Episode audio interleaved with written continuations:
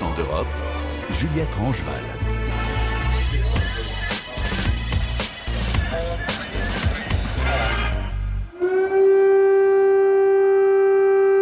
мною принято решение о проведении специальной военной операции. Українська армія протистоїть вже місяць у нерівних умовах, і я вже місяць повторюю одне те й саме. Bonjour, la guerre en Ukraine, un an après, 12 mois après l'invasion russe et des bombardements massifs dans tout le pays, l'Ukraine résiste toujours, avec le soutien des Américains et des Européens. Pour le président Zelensky, l'Ukraine va tout faire pour remporter la victoire cette année contre la Russie. Les militaires disent préparer leur contre-offensive face aux troupes envoyées par Moscou. Et la population, elle, s'organise partout depuis un an. Elle fait tout ce qu'elle peut pour soutenir l'effort de guerre. Un reportage de nos envoyés spéciaux Anastasia Becchio et Boris Vichit dans l'est du pays. Le minibus attend ses premiers passagers dans la cour d'un immeuble de la région de Kupiansk dans le nord-est de l'Ukraine où résonnent les tirs d'artillerie. Avec l'intensification des combats sur la ligne de front à une quinzaine de kilomètres de là, les évacuations de civils ont repris de plus belle. Oleksiy Reutsky transporte les personnes déplacées depuis les premiers jours de l'invasion. Il est devenu, malgré lui, spécialiste des évacuations de civils des zones dangereuses. Lorsque cette région était occupée, il restait un seul passage non officiel près d'un barrage. Qui voulaient fuir étaient conduits par nos gars sur place, des volontaires locaux, jusqu'à ce barrage où le FSB russe les autorisait à traverser. On les récupérait de l'autre côté, sur le barrage. On était dans la zone grise. Nos militaires se trouvaient derrière nous. On embarquait les personnes dans des bus et on les amenait dans une zone plus sûre. Moi, j'étais entrepreneur, je fabriquais des meubles. Vitalik, lui, il vendait des pièces détachées. On a une équipe de volontaires très hétéroclite. À un moment, on s'est réunis, on a créé une équipe soudée et on s'est mis à faire ces C'est notre pays, on le protège. On ne peut pas faire autrement. Ce jour-là, les volontaires évacuent Gennady et sa mère, dont la santé se dégradait très rapidement. Merci beaucoup pour votre aide. Sans les bénévoles, on ne s'en sortirait pas. Bravo les gars pour votre travail. Des volontaires nous ont aussi installé un système pour chauffer le sous-sol de notre immeuble. Ça nous a bien aidés. Et là, quand j'ai eu besoin, je leur ai passé un coup de fil et les voilà. Dans les rues cabossées de Kupiansk, on croise surtout des camions militaires ou des véhicules de volontaires, comme Vitali Dmitriouk, venu évacuer des civils vers Kharkiv à deux heures de route. Je fais ça sans me poser de questions. Je considère ça comme un travail. Je me lève tous les matins, je prends la route et je vais évacuer les gens. C'est aussi pour faciliter la tâche de nos militaires. Car moins il y aura de civils ici, plus ils auront de champs de manœuvre. Ils n'auront plus, si j'ose dire, ces civils dans les pattes. Ces civils pour lesquels ils se battent aujourd'hui. C'est ici que je me sens utile.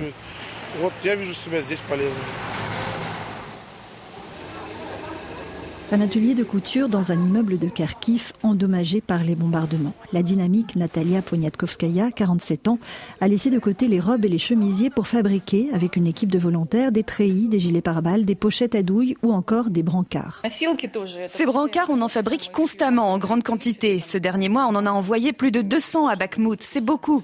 L'intérêt de ces brancards en tissu, c'est qu'ils ne pèsent que 470 grammes et qu'ils sont très solides. Moi, je ne peux pas me battre, mais je sais coudre. Pour financer l'achat de tissus de camouflage robuste dans une société ukrainienne très digitalisée, Natalia peut compter sur une armée d'informaticiens qui lancent des appels aux dons sur les réseaux sociaux.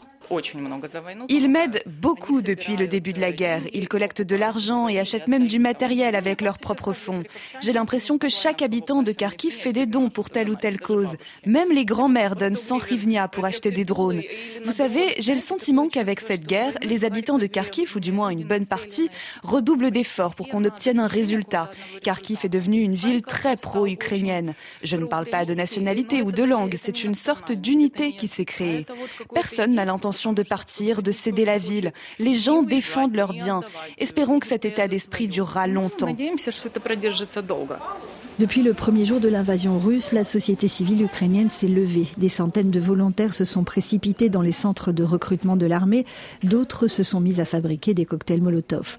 Aujourd'hui, à travers le pays, des milliers de volontaires cuisinent pour améliorer l'ordinaire des soldats ou leur fabriquent des vêtements chauds. Des gestes appréciés par les militaires comme cette jeune sergente. Les gens se sont réunis très fortement. Des personnes ordinaires sont sorties protester contre les envahisseurs, ont fabriqué des cocktails Molotov. Nous sommes devenus une grande famille. Je savais que notre peuple était bon et empathique, mais de là à aller s'opposer à des chars à main nue, c'était incroyable. Nous recevons de l'aide, même pour nos systèmes de communication. Quand on a des besoins, on s'adresse à des volontaires qui nous fabriquent du matériel, grâce aussi aux dons.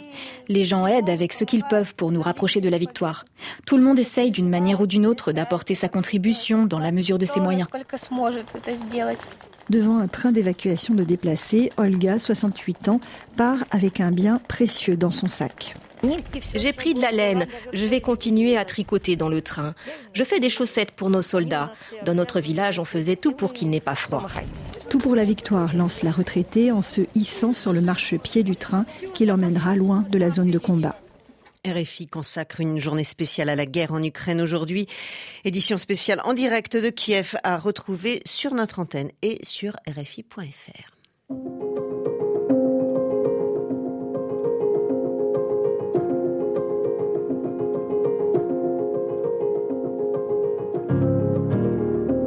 Si la résistance ukrainienne déjoue les plans russes d'une guerre éclair et d'un effondrement du pays, c'est au prix de milliers de morts et de drames humains.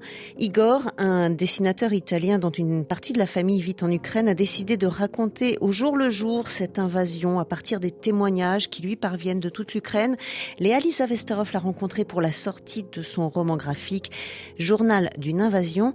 Igor se souvient comment ce livre a commencé? C'était les téléphones qui commençaient à, sonner à tous les moments, du matin à la nuit, parce que euh, il y avait la quête des informations. Et on était en pleine guerre et, et toute ma famille était dedans. Et quand vous avez quelqu'un de votre famille qui commence à perdre la tête, commence à arrêter de manger, et elle commence à avoir peur euh, de l'obscurité, où tous les bruits deviennent une menace, ça devient quelque chose qui perturbe complètement. J'ai essayé de raconter tout ça dans les livres. Pourquoi avoir fait le choix de ce récit polyphonique plutôt que le choix plus classique d'avoir un personnage qui traverserait cette guerre euh? Parce que moi, j'étais investi par tous les témoignages. Il y a, comme, justement, comme vous dites, une polyphonie parce que c'était la polyphonie que moi j'enregistrais un jour après l'autre. Il y a euh, la femme de l'homme invisible, c'est-à-dire euh, que tout le monde se moquait de cette femme parce qu'elle avait enfermé son mari dans l'habitation abandonnée en face d'eux. Et elle avait enfermé, elle allait le nourrir la nuit, il disait que lui était parti. Ou sinon, l'homme qui a commencé à, à, fermer toutes les portes et les fenêtres avec le bois, parce que lui, il était amusé, donc il était habitué à utiliser le bois tous les jours. Ça, ça donne un espèce de réflexe de petite folie à la russe, et qui la guerre a fait exploser, monter à la deuxième puissance. Ce que vous décrivez et les témoignages que vous récoltez sont, ressemblent beaucoup au travail d'un journaliste. Ils sont extrêmement singuliers, extrêmement précis, avec aussi des retours sur des faits historiques très précis. Je pense à ce mémorandum de 94. Euh, pourquoi avoir fait ce choix-là? C'est pour vous l'occasion, pour ceux qui n'ont pas suivi ce conflit, de pouvoir être informé sur cette histoire avec un grand H? Vous voyez, la bande dessinée, c'est un langage qui est considéré parfois avec un peu de suffisance, non? C'est un, regard raciste vis-à-vis d'un médium. Euh, moi, j'aime bien l'idée qu'il soit un langage très simple parce qu'avec ça, vous pouvez parler de quelque chose d'important, d'une tragédie comme une guerre, et vous pouvez toucher parce qu'il y a la baisse de, de défense. Nous, on, lit une bande dessinée, donc c'est facile. Et avec ça, vous pouvez euh, renseigner c'est une guerre économique. Il n'y a pas d'idéologie. Au-delà du projet Ruskimir, que c'est un projet impérialiste, c'est une guerre économique. C'est la même, la même euh, chose qui s'est passée pendant le 1932-33, le Holodomor, qui a exterminé entre 6 et 10 millions d'Ukrainiennes. Et on ne sait pas exactement combien parce qu'ils ont, il était effacé, brûlé tous les, registres des villes pour euh, démontrer qu'il y avait personne, euh, que beaucoup de monde était jamais, avait jamais existé. Et là, maintenant, tous les Donbass est une zone très riche d'industries lourdes, des minéraux, métaux, très, très importants. Et ça, il faut le savoir parce que c'est simple de dire ok il faut faire la paix il faut céder les Donbass mais si on cède les Donbass pratiquement l'Ukraine devient une, région petite qui a aucune importance économique et c'est ça qui est l'intérêt de la Russie maintenant. C'est un énorme travail de rassembler tous ces témoignages. Vous avez procédé comment ça a duré beaucoup de temps parce qu'il y a aussi des histoires que j'ai commencé à enregistrer pendant la guerre du Donbass, donc 2014. Et ça prend beaucoup de temps, surtout parce qu'on n'a pas le droit à la superficialité et on n'a pas le droit à la manque de distance. Donc, j'ai été obligé à écrire, réécrire, réécrire, dessiner, trouver la façon correcte de dessiner. Et on ne peut pas tomber sur la pornographie de la douleur ça, c'est atroce. Ça, c'est le pire des services que je pourrais faire aux gens que j'ai interviewés. Donc, euh, il faut trouver un équilibre. On est presque euh, proche de la déshumanisation. on, a commencé à, prendre l'habitude d'entendre les bombardements, la, la chute des, des, bâtiments, etc. Et ça, c'est pas moral. Journal d'une invasion, c'est publié chez Futuropolis.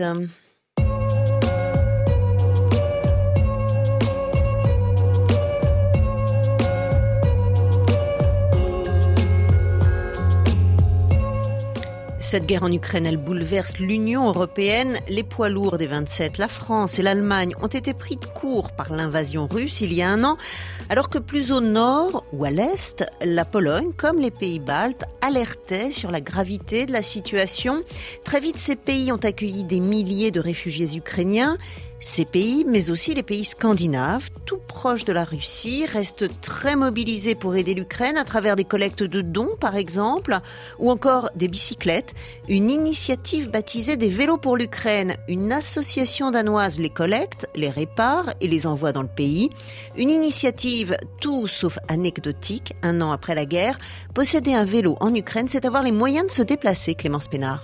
L'assaut s'appelle Bikes for Ukraine. L'idée, c'est d'aider les Ukrainiens pris au piège du conflit en cours en leur acheminant des vélos indispensables. Indispensables car les bombardements russes ont laissé de nombreuses routes détruites et donc impraticables pour les voitures. Les villes de Kharkiv, Tcherniv et Soumy, par exemple, sont gravement endommagées. La destruction des infrastructures, dont les routes ou les ponts, s'élèverait à 13 milliards d'euros. Une estimation basée sur des chiffres ukrainiens de la Kiev School of Economics. Le vélo est également indispensable en Ukraine car de toute façon, il n'y a plus assez de carburant.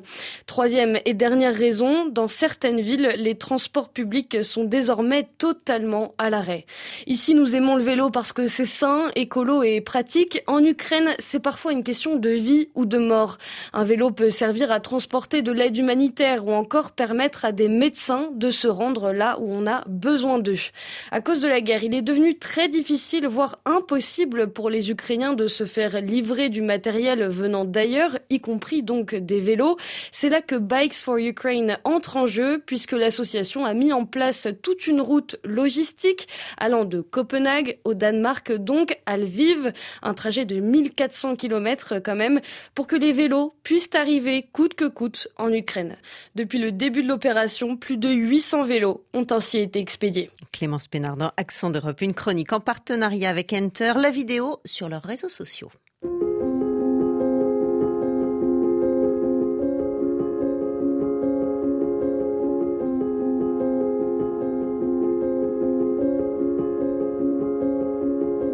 Quelques jours seulement après le début de l'invasion russe, le chancelier allemand Olaf Scholz avait employé le mot de Zeitwende, un changement d'époque dans l'histoire de notre continent, selon le chancelier, dans un discours qualifié d'historique devant le Bundestag. Un changement d'époque également pour l'Allemagne. Bonjour Julien Méchossi. Bonjour Juliette, bonjour à toutes et à tous. Vous êtes l'un de nos correspondants à Berlin. Julien, le terme de Zeitwende est un mot très fort en allemand. À quel point est-ce que l'invasion russe de l'Ukraine a bouleversé l'Allemagne? Pour faire simple, Juliette, c'est comme si du jour au lendemain, toutes les certitudes, qu'elles soient économiques, politiques ou diplomatiques, avaient volé en éclats, et ce alors que les Allemands avaient voté pour ne rien changer après les 16 années au pouvoir d'Angela Merkel. Olaf Scholz ne promettait rien d'autre que la continuité, avec quelques réformes sociales en plus, car s'il y a bien une chose que les Allemands détestent par-dessus tout, ce sont les cassures, les grands changements. Et depuis le 24 février, ils ont été servis, la CDU et le SPD, les deux grands partis, ont ainsi dû apprendre à renier des décennies de doctrine du rapprochement avec la Russie, doctrine née pendant la guerre froide et soutenue par l'ancien chancelier Willy Brandt. Impensable avant la guerre, l'Allemagne a ensuite décidé d'un fonds de défense de 100 milliards d'euros pour moderniser son armée, la Bundeswehr. Même le tabou de la livraison d'armes dans une zone de conflit a sauté.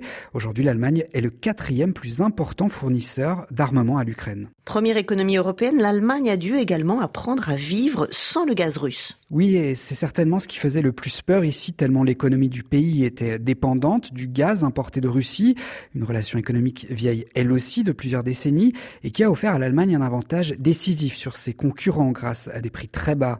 Une époque révolue et symbolisée par les explosions qui ont touché le gazoduc Nord Stream en mer Baltique. Et pour y remédier, ce sont les Verts au pouvoir au sein de la coalition qui ont dû manger leur chapeau et accepter la relance du charbon. Mais bon nombre d'Allemands ont encore du mal à accepter que la Russie ne soit plus un partenaire fiable, comme en témoigne une récente pétition signée par de nombreux intellectuels allemands qui appelle à des négociations ainsi qu'à l'arrêt des livraisons d'armes. Autre grand changement, Julien, dont les conséquences sont encore imprévisibles, c'est la fin de la prudence budgétaire allemande. C'est ce qu'on appelle ici euh, le Schwarze Null, le zéro noir, soit la volonté inébranlable du déficit zéro. Un dogme qui faisait consensus dans tout le pays, jeté subitement à la poubelle depuis l'annonce d'un plan de relance économique de 200 milliards d'euros.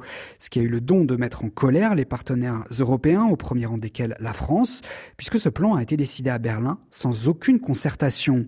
Une somme colossale dont personne ne sait si elle suffira à compenser la perte du gaz russe. Merci Julien, à bientôt.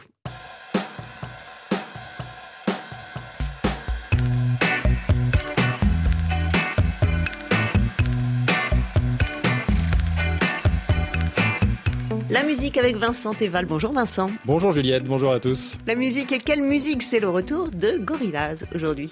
La discographie de Gorillaz continue de s'étoffer à un rythme étonnamment soutenu pour un groupe en activité depuis maintenant 23 ans et mené par un musicien, l'anglais Damon Albarn, qui a par ailleurs mille un projets sur le feu entre un album solo, un opéra ou une reformation de Blur, son autre groupe, mais rien ne semble essouffler cette machinerie pop qui est devenue Gorillaz, un fabuleux manège où monte à chaque album une pléiade d'invités de tous horizons. Pour Cracker Island, qui paraît aujourd'hui, Gorillaz s'est délocalisé à Los Angeles pour produire une dizaine de titres hautement vitaminés, avec quelques célébrités locales comme Beck, Stevie Nicks ou encore le bassiste et chanteur Thundercat sur la chanson éponyme. Cracker Island it was born. To the collective of the dawn. They were planting seeds at night. To grow a made up paradise. Where the truth was